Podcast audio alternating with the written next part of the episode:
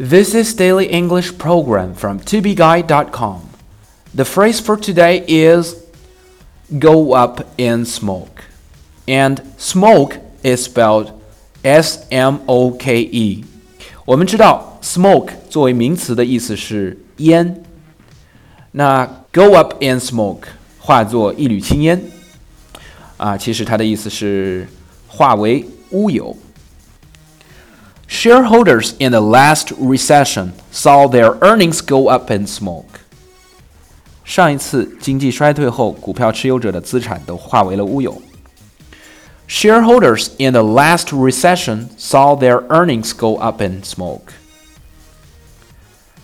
I thought the company would invest a lot on this project, but why did it go up in smoke?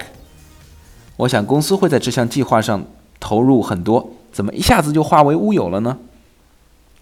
I thought the company would invest a lot on this project, but why did it go up in smoke? Mike, what are you doing here? Did you finish your homework? Um, okay, okay, Dad. Uh, I'm doing it now.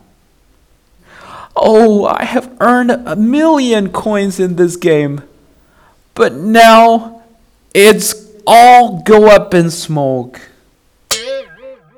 For more video series of my show, please check out my website at tubeguy.com or follow us on WeChat.